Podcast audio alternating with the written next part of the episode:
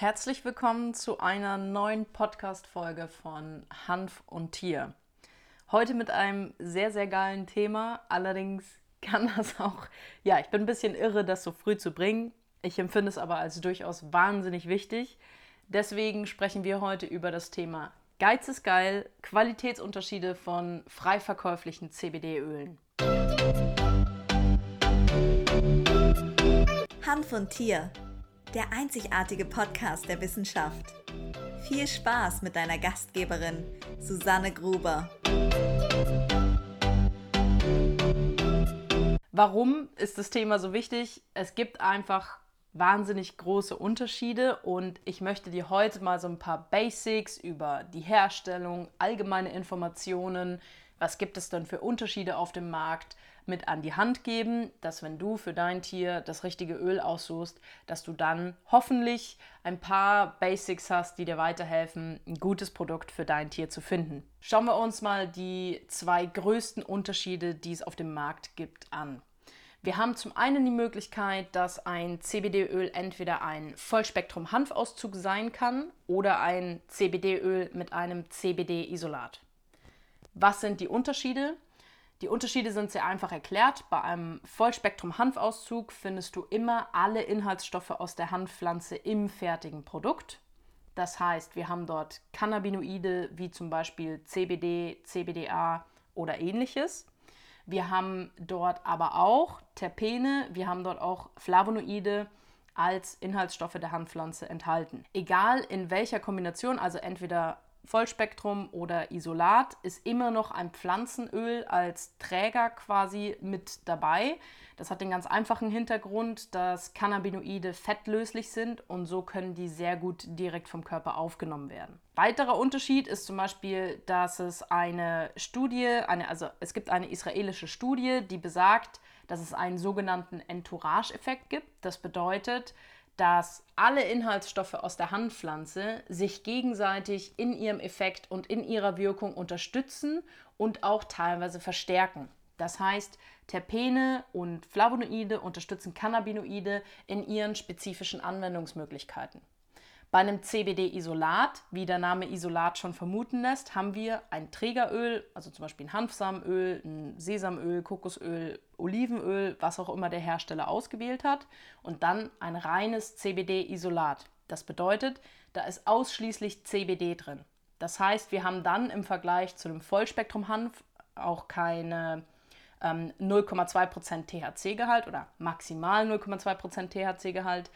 Und man muss immer unterscheiden. Also qualitativ ist es immer schwierig zu sagen. Es ist auch immer schwierig zu sagen, was funktioniert für dich, was funktioniert für deinen Hund am besten.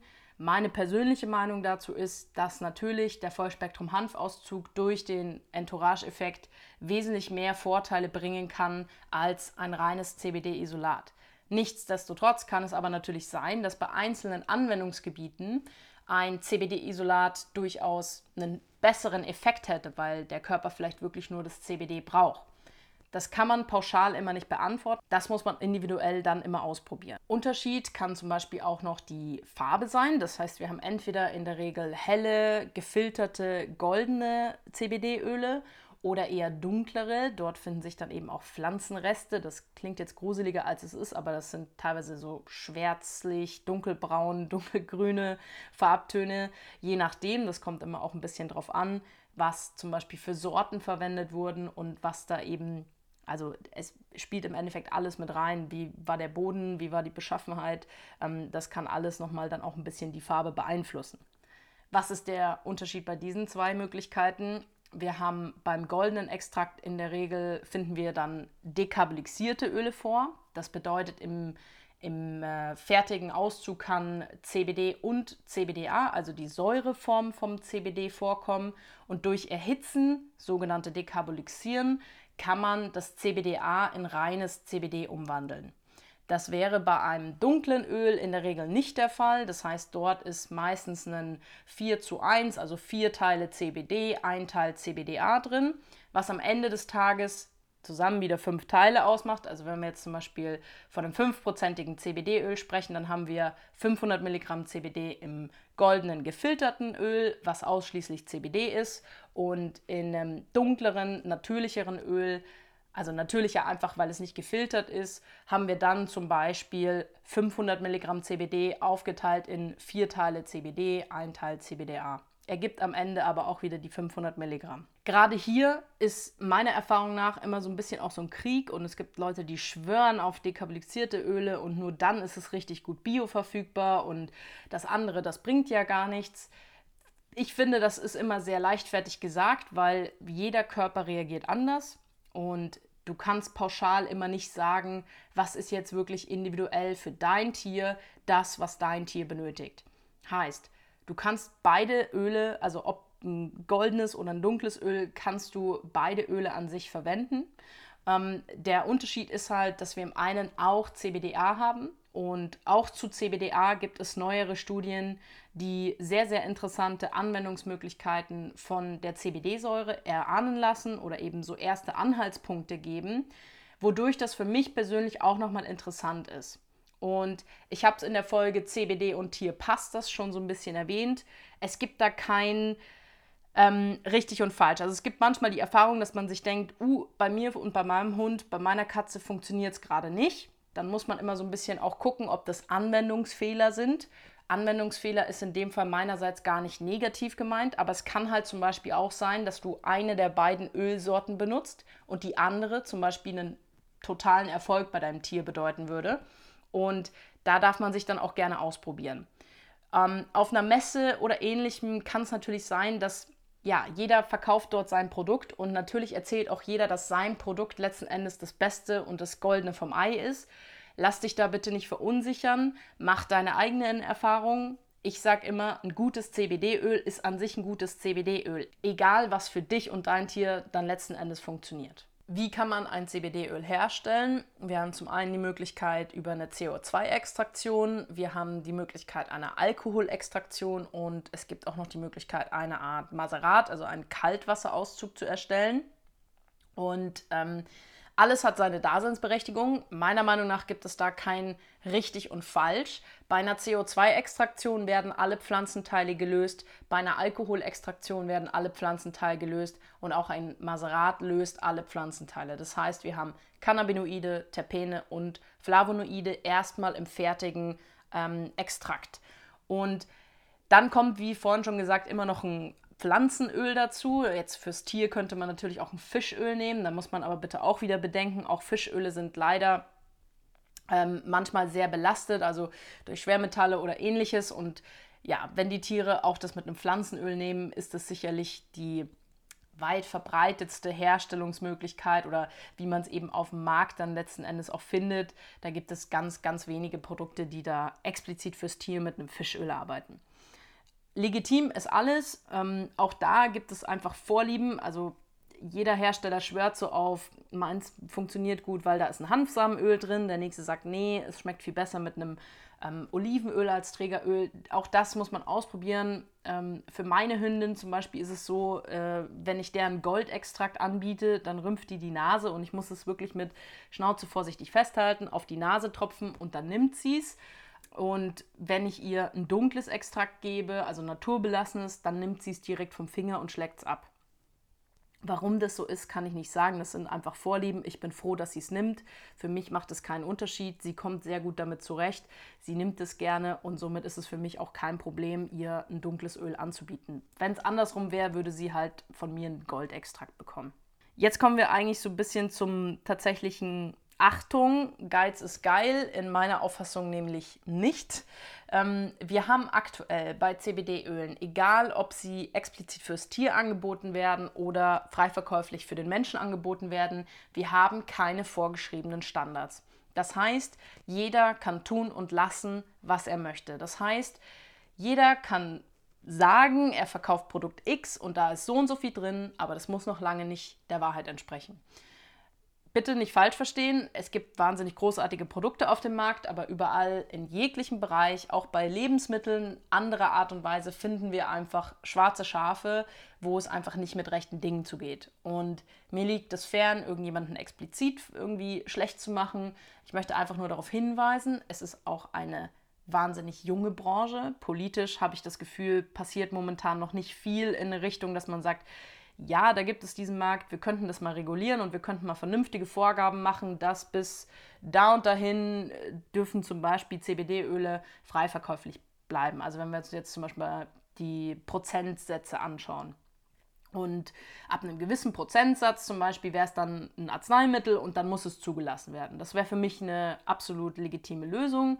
Für mich wäre es auch absolut sinnvoll, dass man den Firmen vorgeben würde, dass man sagt, okay, ihr müsst es irgendwo testen lassen und dann wissen wir, da sind keine Pestizide drin, da sind keine Herbizide drin, da sind keine Schwermetallbelastung im Produkt, da sind ähm, die THC, der THC-Gehalt ist eingehalten worden und dann könnte man es über, das ist jetzt so meine laienhafte Vorstellung, über irgendwelche anerkannten Labore laufen lassen. Es würde in eine bundesweite Kartei aufgenommen werden und man wüsste sofort, aha, okay, die und die Hersteller haben das alles eingehalten und wenn es halt nicht so ist, bekommt der Hersteller, der es nicht eingehalten hat oder wo eben irgendetwas zum Beispiel mal nicht passen würde, gar keine Freigabe, sein Produkt auf den Markt zu bringen.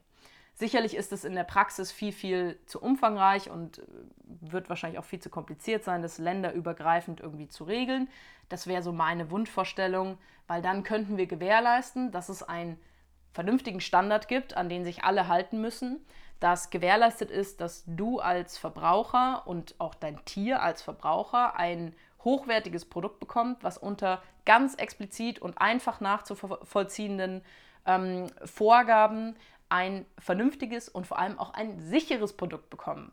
Weil, was wir nicht vergessen dürfen in meiner Auffassung, wir nehmen das ja ein. Also ich nehme CBD-Öl ein, mein Hund nimmt CBD-Öl ein. Und in der Regel nehme ich das nicht ein, weil ich sage, ach, das schmeckt so gut und das irgendwie, ja, erleichtert mir jetzt irgendwie, dass ich mein Müsli besser, besser mag oder lieber mag, sondern wir nehmen es ja aus gesundheitsbezogenen Themen. Es gibt Leute, die das ein bisschen zur Sportgeneration nehmen, es gibt Leute, die es bei zur Schmerzunterstützung, zum besseren Schlafen, zum Entspannen im Allgemeinen nehmen. All diese Möglichkeiten, die wir da haben. Das heißt, die Leute erwarten ja in der Regel, dass es ein sicheres und hochwertiges Produkt ist. So, es gibt sichere und hochwertige Produkte, gar keine Frage, will ich überhaupt nicht schlecht machen, aber es gibt eben keine vorgeschriebenen Standards. Und kommen wir gleich zum nächsten Punkt. In der Regel die Produkte, die frei verkäuflich erhältlich sind, sind ja dann sogenannte Nahrungsergänzungsmittel. Das heißt, dort gibt es natürlich gewisse Vorschriften, was dort auf einem Etikett stehen muss und was ich sagen darf und was ich nicht sagen darf. Also ich darf keine Halsversprechen machen. Aber im Vergleich zu einem Arzneimittel können die Angaben, also zum Beispiel der CBD-Gehalt, stark abweichen von dem, was ich draufschreibe und von dem, was in der Realität drin ist. Und leider haben wir dort auch in der Vergangenheit festgestellt, es wurde zum Beispiel in England, wurde es von unabhängigen, ähm, ich glaube sogar von Regierungsbehörden untersucht, verschiedene CBD-Öle von verschiedenen Herstellern und das Ergebnis war, dass stellenweise gar nichts bis kaum CBD drin war. Das heißt, auch da bitte als Erinnerung gerne immer bei den Firmen nachfragen. Frag einfach nach. Die sind ja dafür da. Die, die wollen euch was verkaufen. Frag nach. Wo wird es hergestellt? Wie wird es hergestellt? Warum wird es so hergestellt? Und ähm, wenn du dir nicht sicher bist, dann schau vielleicht in deinem Freundeskreis, hast du Freunde, die ein tolles Produkt haben, mit dem sie zufrieden sind, was sie dir empfehlen können, wo du dich einfach vielleicht auch darauf verlassen kannst. Und wenn du dir da irgendwie unsicher bist, ja, auch zum Beispiel viele Tierärzte vertreiben jetzt schon CBD-Produkte, dann kann man sich da auch immer noch mal hinwenden und einfach nachfragen, weil Natürlich, wenn du jetzt ein CBD-Öl nimmst und da zum Beispiel extreme Abweichungen wären oder gar nicht das drin ist, was du erwartest, hast du vielleicht eine schlechte Erfahrung damit. Oder du hast vielleicht die Erfahrung, dass du sagst, ja, zwei Wochen geht es meinem Hund gut damit und dann stelle ich fest, ja, jetzt geht es ihm nicht mehr gut damit, weil einfach kein standardisiertes Produkt auf dem Markt, also weil du kein standardisiertes Produkt hast, vergleichbar immer mit einer Kopfschmerztablette. Wenn du in die Apotheke gehst, ist in jeder Apotheke das Produkt, was du kaufst, gleich. Und die können minimals, dürfen sie gesetzlich von diesen Angaben abweichen. Ansonsten können die echt richtige Probleme bekommen. Und das ist ja auch gut so, weil du verlässt dich ja drauf, wenn du eine Kopfschmerztablette mit 500 Milligramm Wirkstoff nimmst, dass dort 500 Milligramm Wirkstoff drin sind und nicht heute 250, in der nächsten 125 Milligramm, sondern du möchtest ja das, was draufsteht, dort auch erhalten.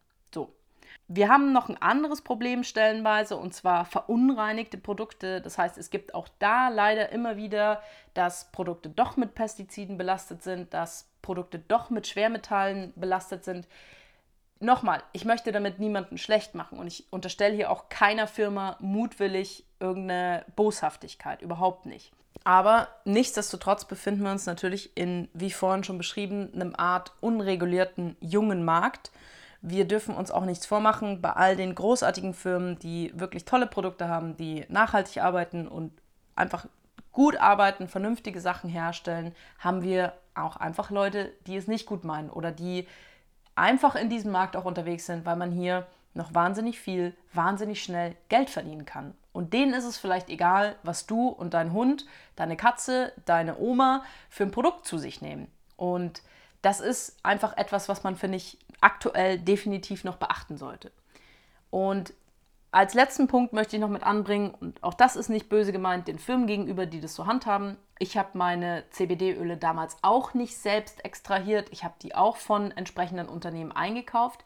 Aber die wenigsten Marken, die es aktuell gibt, produzieren selber. Also, was bedeutet das? Die wenigsten Marken produzieren selber. Das heißt, die bauen nicht den Hanf selber an, die extrahieren nicht die Hanfblüten selber und die fügen auch kein Hanföl selber hinzu, sondern die gehen zu irgendwelchen Firmen und sagen, hallo, du machst das, wunderbar, ich würde gerne von dir ein CBD-Öl einkaufen. So, und dann kriegen die in der Regel ein Fläschchen, da kommt ihr eigenes Etikett drauf und dann vertreiben die das.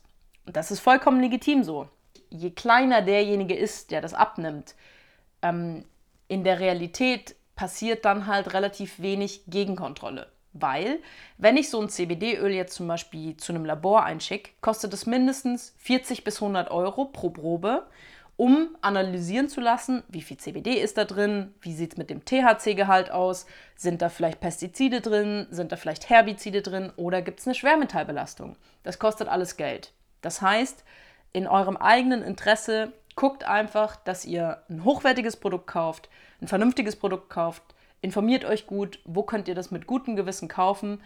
Es gibt tolle Firmen, wie gesagt, die gibt es. Also sonst wäre es ja auch alles, sonst bräuchten wir, sonst bräuchte ich auch gar nicht den Podcast machen, weil dann könnte ich sagen, kauf kein CBD-Öl, weil es alles Mist.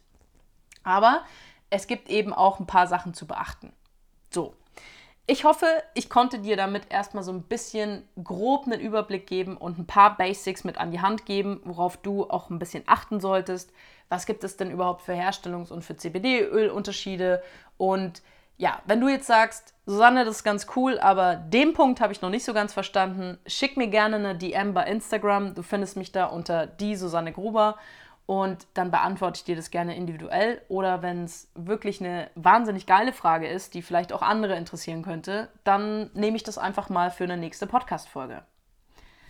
Diesen Podcast kannst du ab sofort überall, wo es Podcasts gibt, hören. Das heißt, Spotify, bei Apple Podcast würde ich mich natürlich freuen, wenn ihr es abonniert und wenn ihr auch eine Bewertung da lasst. Also wenn ihr sagt, hey, das ist ein cooler Podcast, der hat mir weitergeholfen, oder auch wenn du sagst, das ist der größte Mist, einfach eine ehrliche Bewertung würde mich sehr unterstützen. Wenn du weder Spotify noch Apple hast, gar kein Problem. Du findest auch unten in der Folgebeschreibung den YouTube-Kanal von mir. Dort veröffentliche ich alle Folgen auch nochmal als Video für die, die keinen Zugriff auf die anderen Plattformen haben. Und ansonsten freue ich mich natürlich, wenn wir uns bei Instagram sehen. Das war es erstmal mit der heutigen Folge. Bis zum 28.06. gibt es jeden Tag jetzt eine Folge. Das ist meine Lounge Week. Da sehen wir uns täglich und ab 29.06., das ist für mich so ein bisschen ja, beschönigter Juli, gibt es dann einmal die Woche eine Folge, immer Montagmorgens um 6 veröffentlicht und bei YouTube ab nachmittags veröffentlicht. Und ich freue mich, wenn wir uns ab sofort hier regelmäßig sehen. Ich sage vielen, vielen Dank fürs Zuhören und bis zum nächsten Mal.